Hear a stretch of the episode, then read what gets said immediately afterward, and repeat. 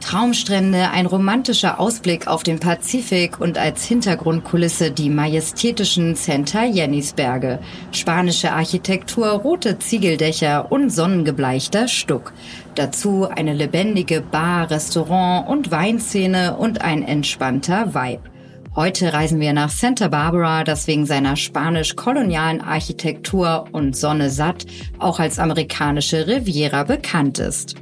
Mein Name ist Susanne Resch und ich habe mit meinen Freunden vor circa fünf Jahren einen mega Roadtrip gemacht. Drei unvergessliche Wochen an der Westküste der USA entlang mit paar Abstechern ins Landesinnere von Kalifornien. Von San Francisco über Lake Tahoe, Santa Barbara und Los Angeles bis nach Las Vegas. Aber long story short, jetzt geht's direkt nach Santa Barbara. In fünf Minuten um die Welt. Der tägliche Reisepodcast von Travelbook. Heute geht's nach Santa Barbara. Entspannt euch, snackt was. Wir legen los mit Entweder oder. Schnelle Fragen in 30 Sekunden. Auto oder öffentliche Verkehrsmittel? Weder noch, eindeutig zu Fuß. Pärchen oder Familienurlaub? Pärchenurlaub. Entspannung oder Abenteuer? Definitiv beides möglich. Kultur oder Party? Ähm, Party ist machbar, aber eher entspannen und genießen. Teuer oder günstig? Teuer, eindeutig. Rund um Santa Barbara und in Montecito leben viele Stars und Reiche, die wegen des Trubels aus LA und wegen der friedlichen Idylle mit Bergblick nach Santa Barbara geflohen sind. Klar, dass die Preise daher eher gesalzen sind. Highlights, Lowlights, Must-Sees. Die Travelbook-Tipps. Was ist ein Highlight? Für mich ist es definitiv ein Highlight, dass man in Santa Barbara so ziemlich alles erlaufen kann. Von Stearns Wharf, der berühmten hölzernen Seebrücke, geht's direkt nach Downtown, genauer gesagt auf die State Street, die das Zentrum von Santa Barbara durchquert.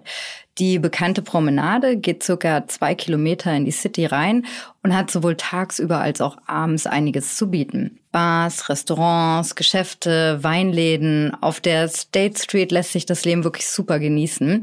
Und ihr braucht auch echt keinen extra Shopping Day. Die Läden haben hier nämlich super lange auf. Wo gibt es die besten Restaurants? Überraschung auch auf der State Street.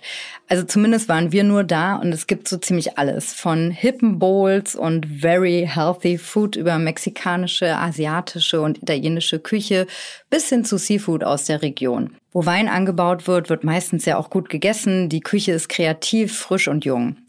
Foodies kommen also in Santa Barbara so richtig auf ihre Kosten, aber ich habe es vorhin ja schon gesagt, Santa Barbara ist nicht günstig, also plan ruhig ein paar extra Dollar fürs Essen mit ein. Wer Seafood liebt, der sollte im Boathouse direkt am Henry's Beach essen, mit Terrasse und mega Meerblick. Mit etwas Glück kann man hier sogar Delfine sehen. Da das Boathouse beliebt ist, solltet ihr hier aber unbedingt reservieren. Was man unbedingt tun sollte. Auch wenn ich vorhin gesagt habe, dass mein Highlight ist, dass man in Santa Barbara so ziemlich alles erlaufen kann, solltet ihr die Gegend definitiv auch mal mit dem Fahrrad oder mit diesen kleinen gasbetriebenen Mini-Jeeps, die Mokes heißen, erkunden. Mit dem Bike müsst ihr unbedingt auf der Küstenfahrradstraße entlangfahren. Links die Palmen, rechts der Strand und der Ozean. Der Weg geht direkt vom Hafen bis Montecito, eine kleine Stadt, die bis an die Ausläufer der Santa Yanis Mountains reicht und in der unter anderem Ellen DeGeneres und Oprah Winfrey wohnen. Man muss aber kein Promi sein, um da rein zu dürfen. Welcher ist der beste Spot, um den Sonnenaufgang zu beobachten? Von Stearns Wharf aus, das übrigens die älteste noch genutzte hölzerne Seebrücke Kaliforniens ist. Klar, hier ist man zum Sonnenuntergang definitiv nicht alleine, aber es lohnt sich. Der Pazifik zur einen Seite, die Santa Yanis Mountains zur anderen und als atemberaubende Kulisse für Santa Barbara.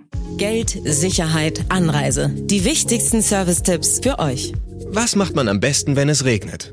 Santa Barbara ist ja für seine zahlreichen Sonnentage bekannt, aber es kann natürlich trotzdem mal vorkommen, dass paar Wolken und auch Regen die sonnigen, entspannten Vibes killen. Und ehrlich gesagt ist Kultur in Santa Barbara etwas unterrepräsentiert. Trotzdem könnte man am Abend in das historische Lobero Theater, um Ballett, Kammerorchester, Jazz und andere Aufführungen zu erleben. Oder ihr geht ins bekannte Arlington Theater ins Kino. Wie kommt man am besten hin? Mit dem Mietauto entlang der kalifornischen Westküste. Von LA sind circa anderthalb Stunden Richtung Norden und von San Francisco circa fünf Stunden Richtung Süden. Santa Barbara hat aber auch einen kleinen Flughafen oder man reist mit dem Zug an. Von Los Angeles fahren mehrmals am Tag Züge und die Fahrt dauert in etwa drei Stunden. Das war's auch schon wieder mit unserem Podcast in fünf Minuten um die Welt. Ich hoffe, dass ihr ein paar Impulse mitnehmen konntet und wie immer gibt's zum Schluss noch ein paar Sekunden Soundeindrücke aus Santa Barbara auf die Ohren.